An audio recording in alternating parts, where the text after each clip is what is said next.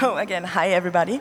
Um, as our part of the project Smart Places, we focused on audience development strategies using technologies like augmented reality and gamification. Together with Martin Adam and uh, his team from MCRUMS, we developed the app Experience ZKM. So, why another museums app? Um, while the classic audio guide is still widely used, um, there is a decreasing demand for museums apps that offer more than that. At the same time, the use of apps in the consumer industry is still increasing, especially for information and entertainment purposes. So, we created the app as an experiment. We try to fulfill both information and entertainment purposes, and we try to give an overall experience. The app features can be used far in advance of the exhibitions rooms um, on your way to the ZKM, whether from the train station or the city center of Karlsruhe, at the forecourt, at the foyer, and of course as well in the exhibition space itself. Um, moreover, the app can also be seen as an experiment that investigates technologies that can successfully be implemented within the upcoming Smart Places app. I think some of you might have had already a look at the app since it concludes the um, conference program, but to get everyone on a um, common level, we'll show you a little clip.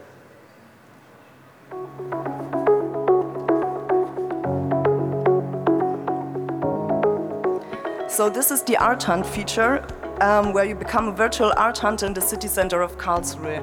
Your goal is um, to collect all the scattered artworks of the ZKM collection and to bring them back to us. And for successful art hunters, a reward is waiting at the ZKM.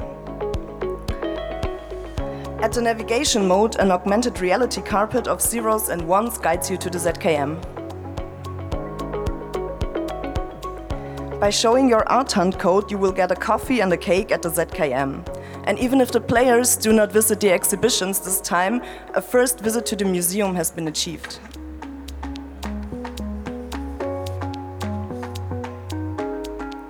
At the Feed Your Brain section, various facts about ZKM come to life via augmented reality.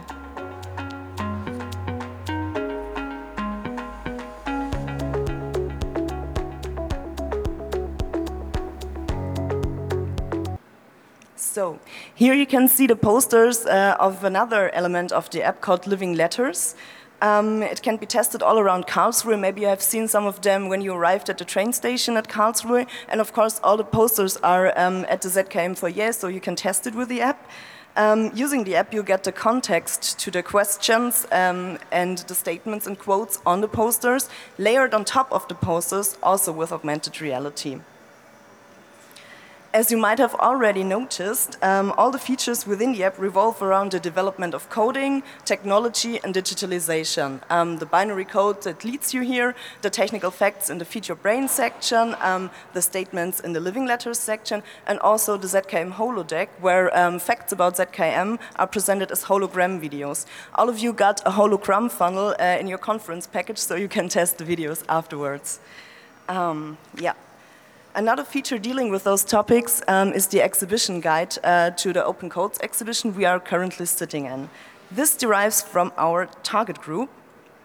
Um, since we have the KIT, the Karlsruhe Institute of Technology, and a lot of IT companies located in Karlsruhe, we thought um, tech geeks and IT students would be a great target group to start at the so-called Silicon Valley of Germany.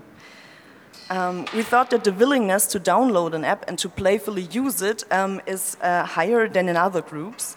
And yeah, we wanted to attract them with features and also topics they use and probably like set uh, an app with gimmicks that are playful, challenging, like Pokemon Go, and also immersive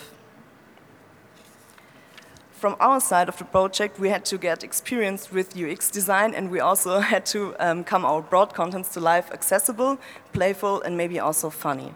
Now, Martin is going to tell you more about the technical facts and also the um, app ecosystem. Yeah, hi. Um, for me, it's good morning. Um, I'm the developer. Um, normally, I'm the one in the basement. You won't see me during the day um, sitting between these pizza boxes and the empty cola bottles. Um, no, I'm just kidding. Um, development today is very different. It's not um, the old-fashioned way um, that we work during nights. No, it's, it's more it's, the skills of a development today is you have to get much more into the customer, uh, the, the, um, consulting stuff. So for us, it's um, storytelling, it's marketing, it's communication, it's uh, content development, it's design, and of course, it's technology. Um, but um, in this project, the Smart, uh, Smart Places project, and the um, ZKM app is um, the first prototype of this um, Smart Places app, which runs on the same system. we really thought about what do we have to do to have a sustainable situation in technology? And um, so we, we, started to create a um, ecosystem, an app ecosystem um, that gives the ability for many, many museums um, to create some situations, some digital situations, but at this time learn with it and do new stuff and, and um, just get these um, experiences bigger. Um, but first start slow, but don't throw everything away, but just use the same tool to go on and on. So uh, just what I want to show you is very, very easy way um, how we solved this problem. Um, on the one hand side, that's the typical situation. We've got so much content, but this content is not really in a structure we can use right now in a dig digital world. So what we have to do is to get to the right situation to have a structure where, where it shows how a content should look like in, in, an, um, in a tool, in an, in an app, for example. So what we do first is, the big problem is like there are 15,000 different Android devices in the market right now. So they have different um, um, screen sizes, the different processors and stuff like this. So what we have to do is we have to take all the media files that are in um, on the computers of the of the institutions or maybe even in, in, in paper kind, we have to take them and we have to scale them for different device types. So what you see there is there's a iPad Pro version and there's a 100 euro um, Android version, and we um, we use the high, hopefully high quality content from the museums, and we just um, um, make many, many new images or videos or audios from it um, so that they get displayed on the different devices in a very proper way. Um, and with it, we just put everything into packages.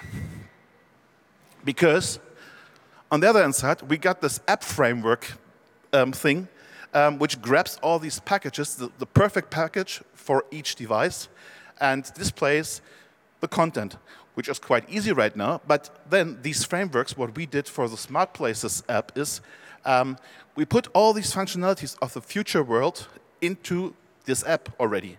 So you can start with an audio guide, but at the same time, the same app will have already the ability to use augmented reality, virtual reality, play videos, do whatever you want to do. Um, and we don't have to develop a new, totally new app to, to do the next step it's already in there. You just put in, a new content. So what we have now is we have a content development, content development management system. We've got a backend who is doing this stuff, um, putting together all the, the, information and all the media. And we got these two um, app um, frameworks um, which have all the, uh, all the functionalities in it. And what we do next is we put your or the institution personal design on top of it.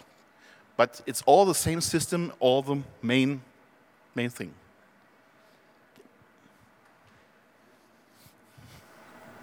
So to conclude, as Martin mentioned, um, the app experience to us is an ongoing process. And this summer we are planning to implement an escape the room game within the app. And uh, we are also planning to expand our target groups to attract new visitors or visitors to be by the app. Thanks a lot.